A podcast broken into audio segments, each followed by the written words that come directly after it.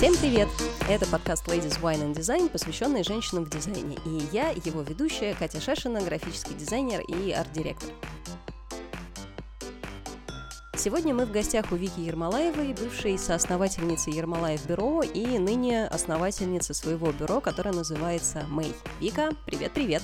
Привет! Большое спасибо, что разрешила сегодня с тобой поговорить. Мне очень интересно, как у тебя получилось сделать классное бюро рабочее а, Ермолаев и как у тебя получается сейчас делать свое бюро Мэй. Я очень хочу по послушать твою историю из жизни. Давай начнем с самого начала. Расскажи о себе, чем ты занималась до работы в бюро. Я тогда только закончила обучение на дизайнера среды а, и работала бренд-менеджером в компании. Это было примерно спустя три месяца начала моих отношений с моим прошлым партнером, почти уже 10 лет назад, даже чуть больше. Была такая ситуация, что были сложности с работой, я была очень э, влюблена, впечатлена талантом, очарована и так далее, и так далее. И, естественно, мне очень хотелось как-то помочь. И, собственно, я предложила открыть э, свое бюро. Вот, я сказала, что, ну, Зачем такому таланту работать на кого-то, тем более, если не идет, можно сделать что-то свое. Эта идея была воспринята негативно. Мне сразу дали отказ, сказали, что ну уже пытался, там пару раз не получалось. Я сказала, ну как, ну ты был один, а сейчас нас двое, и все получится. Но тем не менее, как был отказ. Потом прошло где-то неделю или две, и мне сказали, ну вообще да, давай, почему бы нет, давай попробуем. Ну и, собственно, мы начали работать вдвоем в маленькой квартире однокомнатной на Динамо. Мой партнер, бывший супруг, он, собственно, занимался дизайном, а я пока еще дорабатывала на работе, совмещала. Ну и так потихонечку мы вот вдвоем сначала, потом стала прирастать команда, стали как-то развиваться. Скажи, а в чем заключались твои задачи в тот момент? То есть, как я понимаю, Влад был творцом, а чем занималась ты? Я занималась всем остальным. Менеджментом, бухгалтерией, договорами планированием, сметами, ну, в общем, вот всем, ресерчами какими-то. Ну, вот все, что я могла делать, я делала. Здорово. То есть Владу остался только рисовать картинки красивые. Ну, да, да. Слушай, а у тебя, получается, не было опыта, у тебя было образование дизайнера среды, я правильно понимаю? Да. И у тебя не было вот этого опыта менеджмента? Нет, отчасти он был, конечно, в другой сфере, потому что я начала работать еще в 16 лет, помогала там маме по бизнесу. В каких-то других компаниях, пока училась, я тоже работала. Но такого прям полноценного опыта, конечно, у меня не было, и образования специализированного тоже не было. Но мне это всегда нравилось. Методом проб и ошибок ты справилась. Да. А чем занимаешься сейчас в Мейбюро? У тебя те же обязанности или что-то поменялось? Ну, сейчас у меня более такие стратегические задачи, потому что есть уже менеджер, которому можно делегировать часть задач. Сейчас уже немножко попроще. А какая была самая неприятная обязанность, которую нужно было решать в Ермолаеве и, возможно, которую приходится сейчас э, решать сейчас в моей бюро? Ну, это, наверное, не неприятное, но для меня это было сложно. Это переписка, э, звонки, общение, вот это вот подбор правильных слов. Мне это было всегда сложно, но в какой-то момент я научилась уже писать такие письма, что, да, они как-то очень эффективно работали. Я помню, у нас в школе были шаблоны деловых переписок, у нас была очень сильная группа по английскому языку, и вообще, в принципе, этику переписки я изучала с уроков английского языка, а не там на русском языке или литературе. Это было очень смешно, потому что у нас был шаблон письма о том, что пять фраз, с которыми ты можешь начать письмо, там Dear Anna, например, mm-hmm. и что обязательно нужен какой-то small talk посередине, нужно обязательно завершить это каким-нибудь позитивным, типа Have a nice day,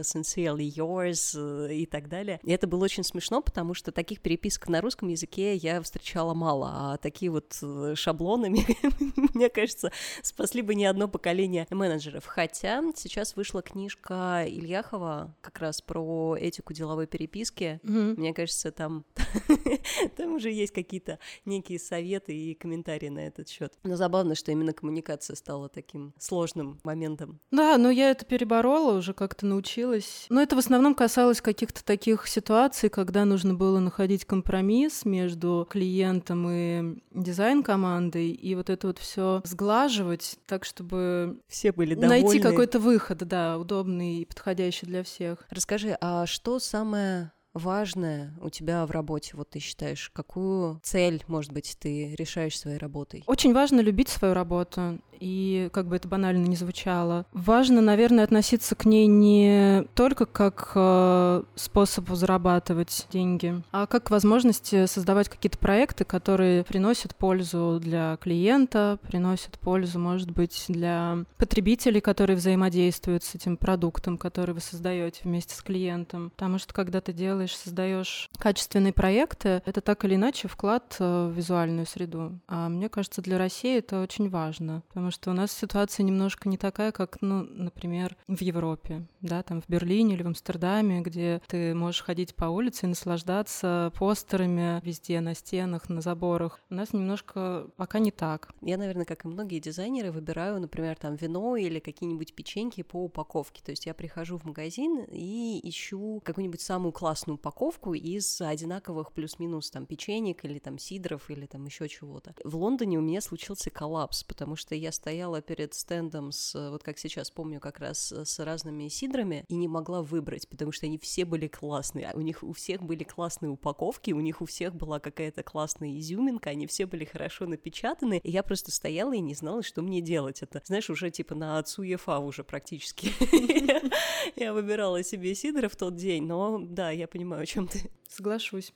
А скажи, а как ты тогда выбираешь клиентов? Потому что если... Ты знаешь, такой, мне кажется, момент для всех дизайнеров, что мы очень хотим любить свою работу, мы очень хотим, чтобы мы просыпались по утрам и все было здорово, но периодически это начинает не биться с тем, что нужно кушать еду в рот, платить за аренду и так далее. И вот как найти своего клиента? Как ты вообще находишь клиентов? Как, как ты с ними работаешь? Я, наверное, не смогу ответить на вопрос именно поиска, потому что я этим никогда не занималась, не было такой необходимости. А клиенты сами нас э, находили, выбирали. А я, наверное, могу из своего опыта сказать, как э, выбирать клиента. И, как правило, это становится понятным на первой встрече. В нашей практике мы всегда общались напрямую с э, основателем компании, бизнеса, то есть с топ-менеджментом. Можно было сразу все вопросы проговорить. И очень важно понять, насколько вы друг другу подходите, насколько клиент пришел на ваше портфолио, на вашу философию, насколько он ее разделяет, ваш подход в работе, насколько ему нравится то, что вы делаете, насколько вам интересно, вы загораетесь от идеи бизнеса, проекта, там, продукта, клиента. Если вот это вот э, клик происходит, то тогда, скорее всего, будет все хорошо в дальнейшей работе. А бывало так, что ты смотришь на проект, проект классный,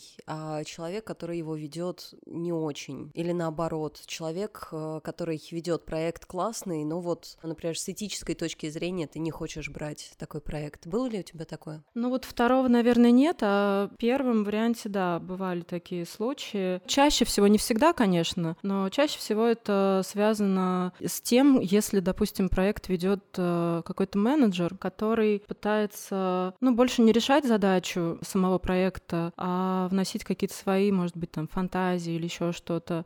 Пытается самореализоваться развиваться за счет проекта, да? Ну да, либо ну, я даже не знаю, почему так происходит, но это сильно осложняет да, работу, и в таких случаях приходится решать и как-то общаться с клиентом, а, решать, как с этим быть. Но очень важно на начальной стадии определить, кто принимает решение со стороны заказчика, потому что это не может быть э, там 5-10 человек. То есть вот этот вот круг, э, с кем там советоваться, его нужно минимизи- минимизировать, и это нужно клиенту объяснять. У нас была, да, сложность с одним проектом, э, когда со стороны клиента было ну, человек пять разных директоров разных компаний, подразделений, и все они пытались вносить свои комментарии, свои какие-то креативные видения, там, вплоть до цвета, референсов по цвету, примеров э, по дизайну упаковки, которые они где-то там увидели, им понравилось персонально. Мы в какой-то момент очень сильно зашли в тупик, потому что мы пытались решить задачу, но при этом как-то как-то не игнорировать эти комментарии. Но в итоге ничего не вышло с этим. А пришлось как-то уже с клиентом напрямую обсуждать, э, вот что можно э, из этих комментариев э, реализовать, что нельзя. Ну и в итоге, да, мы пришли к хорошему результату, но мы минимизировали вот это количество людей, принимающих решения. Мы объяснили клиенту, что если мы будем пытаться угодить всем, то результат он будет тоже очень какой-то непрогнозируемый, очень сложно за него нести какую-то вообще ответственность. И, в принципе, нет такой задачи угодить всем, потому что это все касается персонального вкуса. Нам-то нужно не конкретному человеку угодить, нам нужно продукт продать. Поэтому ориентироваться на менеджеров, уборщиц и э, других директоров бессмысленно, нужно руку Ну, конечно, в этом практически нет смысла. Ну, то есть, э, потому что это будет оценка очень субъективная. Кому-то нравится персонально этот цвет, кому-то нет. Но это, в принципе, не важно. Важно, чтобы в итоге задача была решена, продукт продавался особенно если это касается ритейла. Угу. А у вас в основном клиенты это ритейл, правильно? Нет, но вот за 9 лет э, были очень разные клиенты. У нас не было какого-то конкретного фокуса на одной тематике, там, как у некоторых агентств бывает, да, что фокус, например, на проекты в области недвижимости или там финансов или еще чего-то такое. У нас были очень разные проекты. Молоко, какая-то газовая отрасль, строительство, еще что-то. И это было очень интересно, потому что что ты всегда погружаешься с головой в бизнес, в эту тему, узнаешь все досконально и, ну, ищешь решения. Это интересно, когда разные проекты. А есть какая-то вот сфера, в которую тебе бы хотелось углубиться больше? Вот, например, там, в строительство или наоборот в ритейл, или уйти, например, куда-то куда совсем в другую степь. Есть клиенты, которых ты хотела бы себе побольше? Наверное, нет у меня такого параметра, потому что тут важно именно взаимоотношения с клиентом этом все-таки, насколько вы друг другу подходите. А какой у него бизнес? Ну, понятно, что мы не говорим про какие-то вещи, с которыми, в принципе, никто не хочет работать, или там какие-то неэтичные вещи, да? Да, таких ограничений нет. Вы обычно, когда начинаете работать с клиентом, это человек, который будет с вами многие годы вперед, mm-hmm. да? То есть э, у вас редко бывают какие-то такие вот краткосрочные проектики, вы обычно делаете что-то такое вот комплексное, масштабное, да. Расскажи подробнее, пожалуйста. Я как э, среднестатистический фрилансер, у меня редко отношения длительные, и на самом деле это не так. У меня есть клиенты, которые со мной по 2-3 года, но это все равно такие вот мелкие вбросы. А насколько я поняла, у вас вот прям именно комплексные такие комплексный подход. Я, наверное, не смогу сейчас точно объяснить, почему именно так сложилось, но нам всегда было интересно делать именно от начала и до стадии внедрения, желательно, конечно, со стратегией, потому что без этого сложно, это фундамент. И включая финальную фазу внедрения поддержки клиента, потому что всегда есть риск, когда ты делаешь, допустим, концепцию, ну и, к примеру, брендбук, отдаешь клиенту, и он с этим брендбуком идет э, куда получится, да, там, допустим, может быть, даже в типографию. Ему с этим брендбуком делают что-то не совсем то, что задумывалось. И это очень печально, когда вкладываешься, да, и стараешься сделать что-то хорошее, а потом видишь на результате уже что-то не, ну, не совсем то, это расстраивает. Жалко потраченных сил, времени и Ну да, мы же это делаем не только ради денег, правильно? Mm-hmm. В первую очередь даже не ради денег, ради хорошего результата. Поэтому всегда было важно клиента поддерживать и дальше, уже после креативной разработки. Почему нет? Если уже мы сработались, и клиенту это тоже удобно, удобнее, чем искать э, новых подрядчиков каждый раз под какие-то задачи. Поэтому, ну да. Фрагментарные задачи, наверное, было не очень интересно интересно делать. Фокус всегда был на том, чтобы сделать систему какую-то, да, от идеи, от названия, от стратегии до визуальной идентичности и до воплощения. Вот. Когда тебе дают какую-то небольшую задачу, у тебя возможности ограничены, конечно же. Скажи, а что ты делаешь в перерывах, когда нету какого-то нового таска от постоянных клиентов, а новый клиент еще только ищет или, например, только в поисках тебя, или вы на стадии переговоров еще. Такой получается гэп в работе? Ну, сейчас такой ситуации нету. Поздравляю. Вот, потому что работы очень много. Но раньше, когда такие ситуации возникали, мы переключались на какие-то свои внутренние проекты, что-то делали, да, какое-то, ну, такое более творческое, наверное, для себя. Наверное, немножко глупый вопрос. Что ты для себя выбираешь, фриланс или офис? Потому что ты уже решила, что офис и студия и бюро для тебя лучше, чем фриланс. Но расскажи, пожалуйста, про мотивы этого? Почему, почему именно так? Почему студия, точнее, кстати, даже не студия, а бюро? Мой первый вопрос, почему бюро, а не студия? Ну, мне нравится просто название. Бюро как-то немножко таинственнее звучит, чем дизайн-студия у каждого первого, да, бюро. Ну, бюро — это что-то такое более камерное, наверное, что-то такое более командное, что ли, mm-hmm. не такое масштабное. По поводу перехода от фриланса к студии, в нашем случае, в моем опыте, это произошло естественным образом, то есть есть от двух человек э, по мере роста появлялась необходимость э, в дополнительных творческих единицах, в дополнительных руках, головах. То есть пока мы справлялись вдвоем, мы это делали вдвоем. Когда мы начали расти и проекты стали тоже расти и масштабироваться, мы уже стали искать э, людей в команду. То есть это таким вот очень естественным, органичным образом происходило. Скажи, а вы сначала искали фрилансеров или вы прям сразу начали искать инхаус? Нет, фрилансеров сначала, да, угу. потому что у нас не было офиса, у нас не было каких-то инвестиций или ну, финансовых каких-то вложений,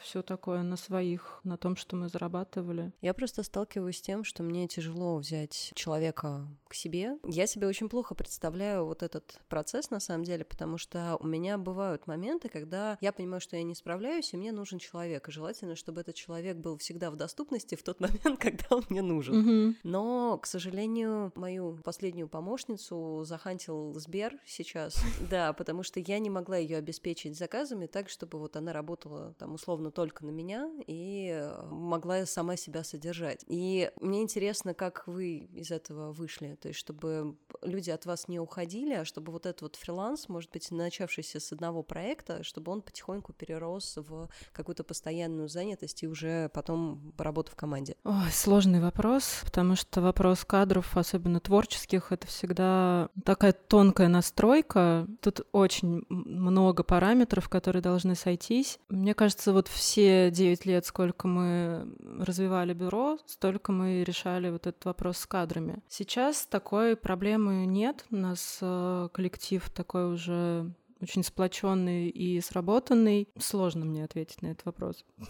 Расскажи тогда про команду, которая у вас есть сейчас. Ну, у нас девочки в основном. Мы давно друг друга знаем, мы давно вместе работаем. Нас объединяет э, какой-то опыт из прошлого, что тоже очень важно. Может быть, не очень правильно, но мы, наверное, больше, чем просто коллеги, потому что мы еще и друзья, друг друга поддерживаем. А нам важно, в каком состоянии мы находимся, помимо рабочего процесса. Мне кажется, что это благотворно сказывается и на профессиональных качествах тоже. Вот эта комфортная среда, понимающая, тоже очень важна. Ну да, когда ты ходишь на работу как на плаху, когда каждый, каждый раз ты себя с воем заставляешь выползти из кровати и прийти на работу, которую ты, может быть, и любишь, то есть то, что ты делаешь, тебе в кайф, но при этом окружение такое, что ты хочешь сидеть в наушниках 24 часа и вообще ни с кем не общаться, а когда на тебя смотрят, ты пускаешь глазки в пол, то ничего классного из этого не будет. Много ресурсов тратится на поддержание как раз вот какого-то лица, а не на, собственно, ну, да. креативный процесс процесс и не на рабочий процесс. Да, соглашусь абсолютно. А вы сразу как-то вот так вот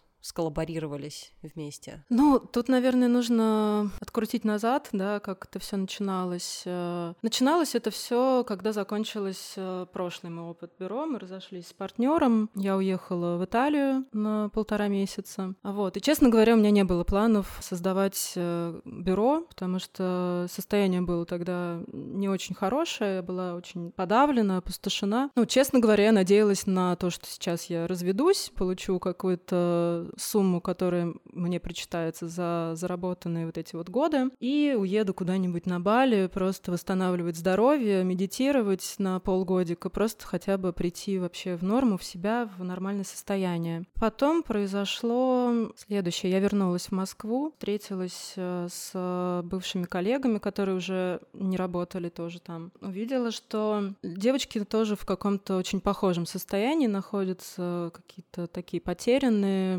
не понимают, э, куда им идти, как им дальше развиваться. И то же самое было со стороны некоторых клиентов, которые тоже остались без подрядчика. Они привыкли уже к определенному формату работы, что они контактируют с менеджером, что есть определенная команда, которая решает их задачи. Все равно, при всем при этом, я не планировала на тот момент э, создавать что-то свое. Когда появилась такая возможность, у меня был, наверное, какой-то страх, а нужно ли это делать. И я созвонилась со своим психотерапевтом, рассказала ему про эту ситуацию. Ну, может быть, это как-то наивно прозвучит. Он мне рассказал притчу, может быть, ты знаешь такую, про что будет, если сварить яйцо, морковь, деревяшку и кофе. Ну, он рассказал, что яйцо, оно станет твердым, морковка, она, наоборот, станет мягкой, с деревяшкой ничего не, не поменяется, не изменится, а кофе, оно изменит э, саму воду. Ну, можно провести аналогию с тем, э, что происходит с людьми, когда они попадают в вот эту кипящую воду, когда происходит какой-то стресс, какие-то перемены, и непонятно, что дальше делать. А, вот. И я его спросила, ну а что я тогда? Он сказал, ну, мне кажется, кофе. Это тот человек, который может э, менять еще и среду вокруг себя. Как-то мне это дало какой-то... придало какой-то уверенности, может быть. И мы решили попробовать. И попробовали, и у нас все получилось. Как вы выбирали название? Почему Мэй? Опять же, это, наверное, как-то по-девичьи. Но я когда-то очень давно изучала китайский язык. Там есть такое слово, оно означает красоту, преображение. То, мне кажется, очень связано с тем, что мы делаем. Мне нравится аналогия. И вот у этого есть свой иероглиф, который звучит как Мэй. Да. Правильно? Да. Слушай, нормально, по девичьи. Мы, в конце концов, на девичьем подкасте Ladies Wine and Design, женщины для женщин, так что все нормально. А чем сейчас, э, я понимаю, что статистику твоей десятилетней работы в Ермолаев бюро, и э, я правильно понимаю, что чуть больше года существует Мэй бюро. Угу. Сложно пока сопоставить, потому что по разное количество времени было потрачено, но расскажи, чем сейчас эти два бюро отличаются? Мне кажется, они отличаются отношением э, внутри команды команды и отношениям с клиентами. Сейчас мы уделяем внимание грамотному планированию. Несмотря на то, что очень много задач, мы укладываемся в 8-часовой рабочий день, то есть мы практически не задерживаемся там после 7, но при этом мы качественно, эффективно работаем, и это позволяет команде при большом количестве задач не уходить в какой-то стресс, э, перегруз, выгорание. И как я вижу, это приносит свои плоды, потому что у людей остается энергия, у них остается какой-то запал. И что для меня удивительно, даже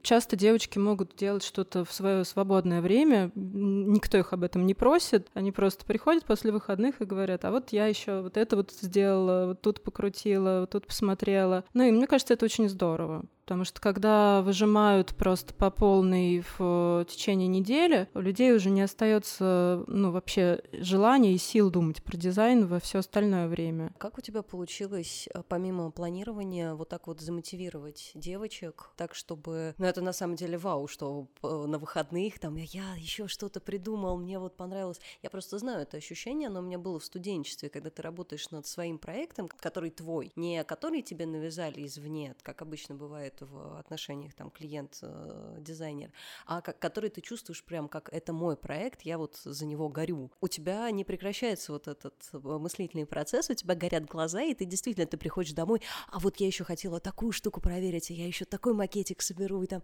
вот как, как, как ты смогла? Мне кажется, это наши отношения внутри команды, и мы друг к другу прислушиваемся. Важно, кто как себя чувствует, важно отлавливать моменты, когда у кого-то начинается какое-то, ну, не выгорание, но усталость от каких-то задач. Важно вот эти моменты как-то переключить дизайнера на какие-то другие задачи. Поговорить, узнать, чем хочется человеку заниматься. Важно не гасить идеи, потому что не всегда идеи бывают там супер классные, не каждая идея, да, должна быть и обязана быть какой-то супер прям нереальной. Но важно их выслушивать, потому что в этом процессе рождается что-то стоящее. Когда ты не гасишь человека, особенно творческую личность, это очень важно, то у него, соответственно, сохраняется порыв вот этого вот э, творения, какого-то поиска, заряда. Ему хочется дальше что-то предлагать, э, что-то искать. А как быть с моментом, когда идет, ну вот, ну, ну, ну нету каких-то креативных задач, нету каких-то интересных задач в процессе, и вот ты уже чувствуешь, что люди устают делать какую-то одну и ту же рутинную работу? Не знаю, я не могу вспомнить такие примеры, чтобы вот задачи были прям неинтересные. Они могут быть, там, допустим, какие-то затянувшиеся или очень объемные, масштабные, или проект там один и тот же. Можно вот от этого уставать, но чтобы они были неинтересные, нет, мне кажется, можно к любой задаче можно подойти так, чтобы решить ее интересно. Ну, то есть я даже не знаю, ну вот какой пример можешь привести какой-то неинтересной задачи? Допустим, вы делаете упаковку угу. чего-нибудь упаковка рыбы. И вы уже отрисовали концепт, вы уже сделали стратегию, вы уже, значит, сделали красивые макапчики, и сейчас вам нужно сделать, например, 60 упаковок для разного типа рыбы, которые угу. будут отличаться размером и которые будут отличаться текстом. Угу. И в течение, например, недели кто-то из э, твоих дизайнеров сидит и отрисовывает вот эти вот 60 макетов э, абсолютно одинаковых с рыбой, где угу. нужно просто поменять текст, размер. Угу. Ну, в общем, повторяющаяся рутинная задача. Угу. И, допустим, ситуация, что параллельно с этим утверждение этих макетов было достаточно активным, активным и достаточно ресурсосжигающим. Угу. Поэтому человек уже вступает вот в эту отрисовку 60 макетов, вступает уже немножко под усталым. Ну, мне кажется, это наоборот переключение между вот этой бурной деятельностью и такой какой-то размеренной, спокойной. Я не вижу в этом какой-то вот э, проблемы. К тому же, ты знаешь, ну вот 60 э, упаковок, да, отрисовать, это не так уж прям, э, не настолько уж примитивная работа, да. Если подходить к этому ответственно, по-дизайнерски, так скажем, да, профессионально, то это не такая уж простая задача. Ну, то есть, да, все, что касается верстки, это тоже очень важно. Вот э, если посмотреть на какие-то продукты, ну, большинство, да, на полках, ну, в основном уделено внимание лицевой стороне, а вот э, там тыльный, да, где текст, где состав, э, как-то к этому, ну, видимо, действительно, как ты говоришь, относятся уже подуставшие дизайнеры, которые уже не, не считает, что это как-то важно. Поэтому как-то, ну, берешь в руки иногда какую-то баночку там или еще что-то и поворачиваешь, читаешь, тебе тяжело.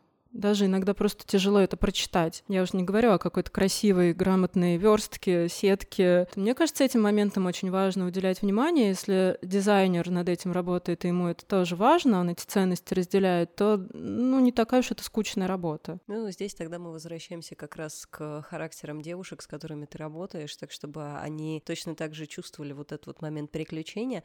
Знаешь же анекдот про «А ко мне ночью лошадка приходила, вот, ура, мы теперь закончили концепцию мы теперь начнем отрисовывать макеты, это так здорово, это такое классное переключение. И вот нужно, чтобы у человека, который э, с тобой работает, чтобы у него вот этот вот тумблер работал правильно. Да. Нет, ну а что, но все равно все понимают, что есть разная работа, ее тоже нужно делать, но такой вот, чтобы прям э, фу, э, как мне это задолбало, у нас, мне кажется, такого нет. Господи, счастливые люди.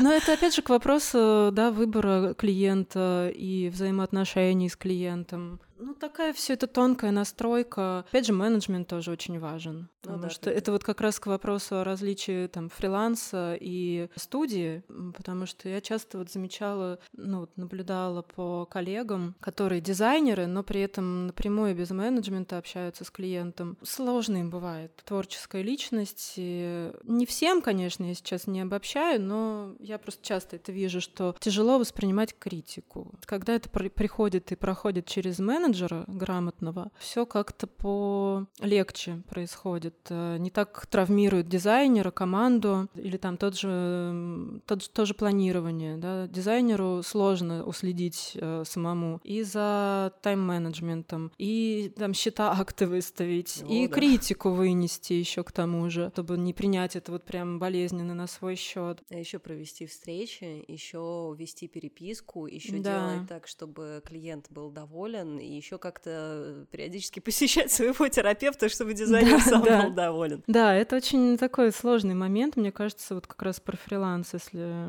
ну, говорить про минусы и плюсы. Я с тобой соглашусь, потому что в те дни, когда у меня, например, больше двух встреч, я уже ничего больше делать не могу. То есть да. даже если я на встрече трачу какое-то количество времени на дорогу, даже там я не читаю ничего. То есть вот угу. когда ты на встрече выкладываешься на сто процентов, когда ты аргументируешь какие-то свои решения, когда ты договариваешься о, о чем-то, когда ты пытаешься не забыть о том, что нужно сказать, что нужно проговорить. Из последнего мне пришлось читать юридический договор и вносить комментарии. У mm меня два часа ушло на то, чтобы вникнуть в шесть страниц текста просто, uh-huh. потому что я понимала, что если я его подпишу просто так, если я не убежу, убеждусь в каждой формулировке, если я не проверю каждую запятую, а у меня нет юридического опыта, то есть мне тяжело даются юридические формулировки. Понимаю, да.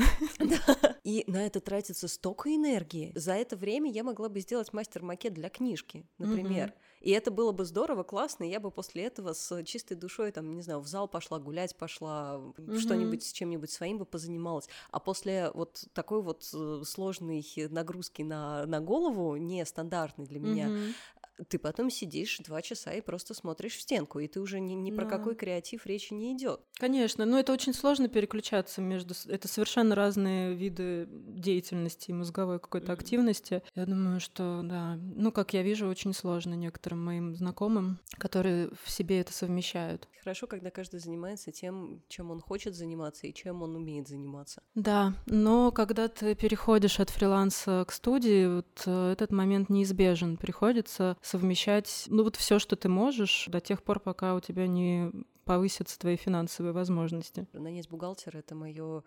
моя голубая мечта.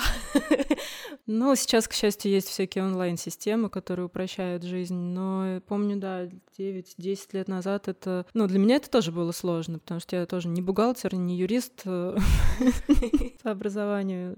Приходилось, конечно, мозг немножко взрывался от э, разных задач. you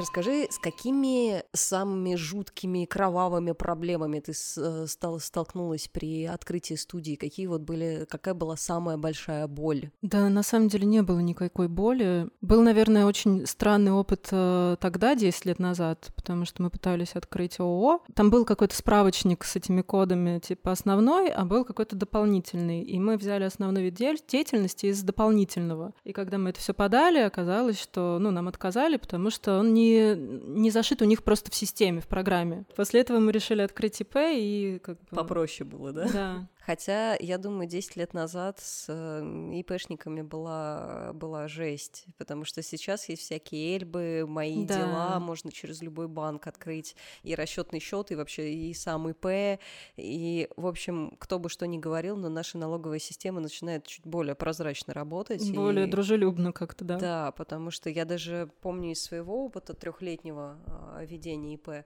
что было в начале. Ой, это была очень смешная история. А, когда я только-только открыла открыла ИП три года назад, я попадала на налоговые каникулы. Я попыталась узнать, как, может быть, какое-то заявление нужно было писать, может быть, еще чего-то нужно было. Но, в общем, не было никакой инструкции по тому, как эти налоговые каникулы получить.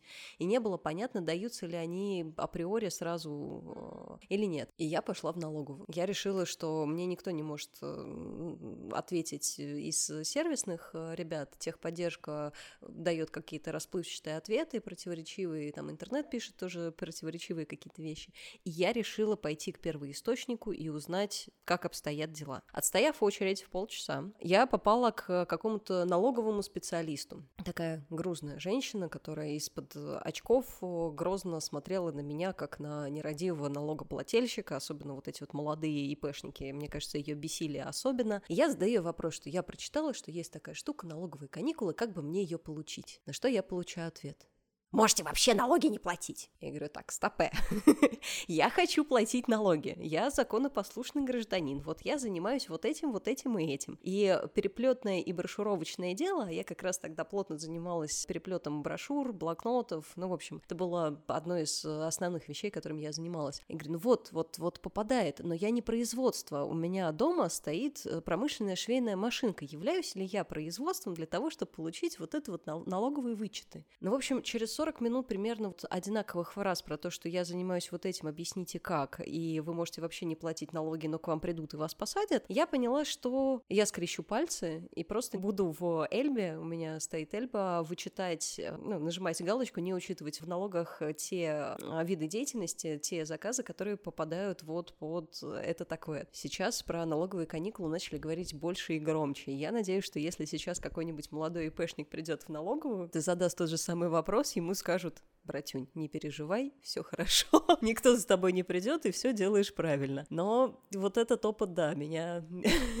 меня поразил. Я просто вспоминаю свой опыт тогда, 10 лет назад, и как-то для меня это было настолько непонятно, что причина в том, что просто нет этого кода в системе, в компьютере. То есть они просто не могли физически его выбрать. Конечно, сейчас это все гораздо проще и легче, это все можно сделать онлайн, а тогда вот это вот зимой через сугробы надо было идти вот эти очереди, ужас. Представляешь, я в карантин поменяла коды Аквет просто через компьютер. И Фантастика. Теперь, да, и у меня теперь выписка из э, ЕГРН и П, она просто чистенькая, с новыми кодами. Я так, господи, как? Но единственное, мне для этого всего приходится каждый... Ну, вот у меня недавно умер э, ноутбук писевый, и мне пришлось покупать. Моих двух э, макбуков, к сожалению, не хватает на то, чтобы вести бухгалтерию в России, поэтому для общения с налоговой и кассами программе нужен э, PC-комп и Internet Explorer. И даже на Parallels это все не встает. Поэтому, мне приходится иметь у себя третий компьютер, который вот э, с PC, с Explorer и это со всеми ужасно, делами. на самом деле. У меня была э, такая же похожая ситуация, только с интернет-банком, потому что когда-то в одном из известных банков их система работала только на PC. Я к тому моменту уже очень отвыкла от PC, и каждый раз для меня это был просто какой-то вот э, совершить какую-то операцию, вставить какую-то вот эту вот флешку, вот это вот все, все эти манипуляции произвести, это просто кошмар. Видишь, сколько, да, вот этих вот рутинных моментов находится за спиной у дизайнеров. Когда творить, когда... Когда чем заниматься. А расскажи мне, пожалуйста, про процессы, которые у вас в студии происходят. Вот эти вот делегирования, как там, демократия среди э, мнений, как у вас распределяются роли. На моем опыте я вот рассказывала, что первые годы приходилось совмещать все в себе, а, кучу разных обязанностей, должностей, потому что, ну, не не было финансовой возможности нанять вот всех, э, кого нужно, юриста, бухгалтера там и так далее. Потом, э, когда мы уже как-то выросли и мы стали себя чувствовать более уверенно, и мы закрыли вопросы с нехваткой кадров в плане креатива, мы уже стали подыскивать менеджера. Да, сейчас уже я пришла к такому формату, что я могу доверять, могу делегировать э, многие задачи и не переживать, что что-то там пойдет не так. Да, конечно, делегировать очень важно, важно, потому что даже не, не, не, не беря в расчет именно нашу область, да, граф-дизайна, брендинга и так далее, наблюдаю за разными людьми, у которых разные бизнесы, и, конечно, людям, которым по каким-то, может быть, психологическим их особенностям сложно делегировать, им очень сложно приходится, потому что вот этот подход, что хочешь сделать хорошо, сделай это сам, он, ну, он не всегда прям работает на сто процентов. Тут это вопрос верно. в том, что если у тебя есть финансовая возможность закрыть эту позицию кем-то, то надо это делать. Просто нужно ну, грамотно подбирать э, человека с хорошим опытом, э, с хорошим пониманием э, твоей компании, твоего бизнеса, с хорошими взаимоотношениями с этим человеком. Тогда, да, ну, естественно, есть период, когда человек новый приходит, и ему нужно время, чтобы влиться. Естественно, он будет совершать какие-то ошибки поначалу. Это нормально. Это не значит, что нужно сразу его гнать в шею. Через неделю не справился, все, до свидания, следующий. Нет, нужно дать. Причем, ну вот месяца три это нормально. И потом нормальный человек научится, и все, будет все делать. А ошибки могут совершать все, и даже ты. Просто к себе ты не так э, критично относишься, да, когда сам совершаешь ошибки. А когда кто-то другой, то, конечно, ну, хочется поругать. У меня обратная ситуация. Хуже меня, меня никто не гнобит. У меня как раз терапия с э, моим дяденькой заключается в том, что он учит не бить меня же ментально, когда я начинаю косячить. И как mm-hmm. раз вот я все разрешаю окружающим, но к себе я вот самый строгий, самый строгий критик. Ну, над этим надо работать. У меня тоже такая проблема была, и ну, вот эти вот взаимоотношения с самим собой, да, это такой сложный момент. Э, я тоже люблю себя покритиковать, так причем жестко, но я над этим работаю. Сколько у тебя сейчас человек в команде?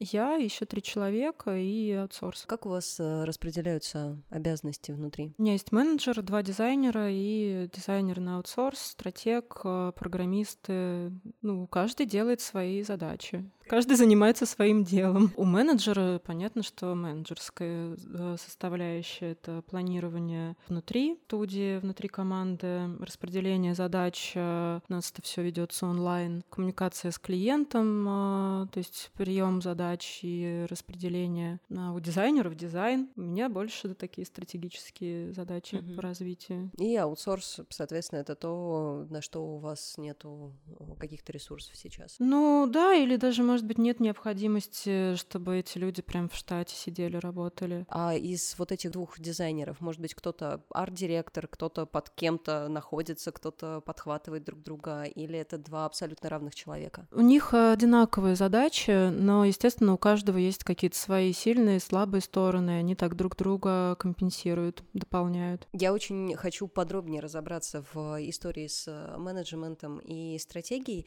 Можешь, пожалуйста, чуть подробнее рассказать про менеджерские задачи и стратегические, потому что на позапрошлом подкасте я мучила девочек из э, Curves о том, что, типа, что такое digital продюсер, почему это не менеджер. И мне будет очень приятно, если ты мне и нашим слушателям расскажешь, что входит в стратегическое планирование, что входит в менеджмент, и чтобы мы понимали, каких людей искать в тот момент, когда мы решим открыть свои студии. Ну, задача менеджера хорошего — это не теряться в большом количестве разноплановых задач. То есть, опять же, если возвращаться к фрилансу, и вот э, что часто вводит в какой-то ступор и страх, э, например, дизайнера, если он сам все это делает, это когда человек видит э, сразу кучу задач, и пытается ну, воспринимать их одновременно, одномоментно. То есть э, ему кажется, что вот прямо сейчас нужно все эти задачи решить. А на самом деле нет, конечно, это все распределяется во времени, и грамотный менеджер, он это понимает. Ну, то есть его это не пугает, он э, понимает, что есть приоритетность э, разная, да, у задач есть разные сроки, он это видит в пространстве, ну, временном. Все как-то это грамотно так распределяет, чтобы не перегрузить и при этом не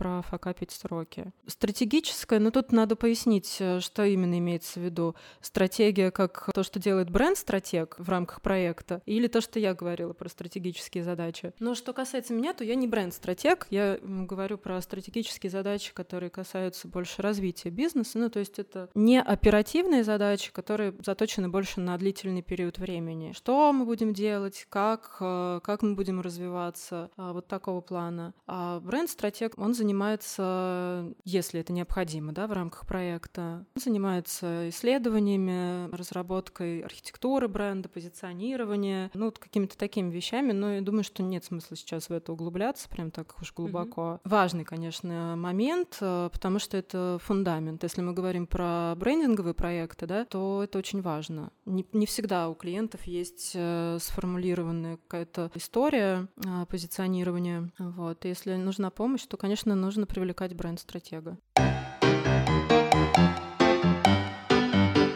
давай вернемся в твое детство и твое первое открытие студии. И я тебя попрошу дать советы нашим слушателям, которые хотят пройти похожий путь и открыть свою студию с нуля. То есть это дизайнеры, которые вот только-только решили, что они готовы стать чем-то большим, чем одна единица, что они готовы делегировать, что они готовы уже как-то распределять обязанности между несколькими людьми, собирать команду, заниматься вот кучей административной работы в том числе. Дай совет ошибок, которые можно избежать, избежать вещей, которые, знаешь, такой список do и don'ts? Ну, исходя из моего опыта, я бы, наверное, рекомендовала двигаться осторожно, то есть не э, начинать сразу с какого-то, ну, не хочется это слово говорить, ну, пафоса, что ли, потому что я наблюдала такие примеры, когда ребята начинают сразу снимать какой-то классный огромный офис, э, нанимать просто вот всех вообще, кого надо и не надо, уборщицу, повара, ну вот все как бы по-взрослому, да. Но это как у меня такая ситуация со спортом. А, я такая, так, надо заняться спортом. Что мне для этого нужно? Мне нужно купить классные, классные шмотки, мне нужно кубить классный коврик, кубики там для растяжки, всякие там, вот все, вот все, что вот просто может понадобиться. Но на самом деле, что для того, чтобы заняться спортом, это, ну, это не необходимо, правильно? Можно и как бы без кубиков это сделать, заменить там книжками или еще чем-то. Поэтому в бизнесе, наверное, если нет каких-то инвестиций, нет какого-то спонсора, лучше вот по осторожному пути идти, потому что часто бывает так, что ребята начинают вот таким образом, да, развиваться, и через месяц-два им уже нечем платить зарплату, еще что-то, потому что надеялись, что вот сейчас, вот сейчас новый клиент, вот-вот оплатит, а он не оплатил, потому что в жизни все не так, как мы планируем, а, и клиенты могут задерживать платежи, и это все очень непредсказуемо, поэтому должна быть какая-то подушка безопасности, и на первых этапах придется совмещать в себе множество разных э, должностей и функций. Разрастаться по мере необходимости и возможностей. Да, не просто потому, что давайте а, снимем да. классный лофт в да. классном дизайн-заводе с классной кофемашиной и будем покупать да, э, потому что... печеньки каждый Все верно, потому что это не важно. Для, ну, как бы для дизайнера что нужен? Компьютер и дизайнер, да, по сути, и задачи интересные. И это может, ты, ты можешь это делать где угодно, хоть на кухне у себя сидеть. Так, не тратить э, деньги на всякую шелупонь. Дальше.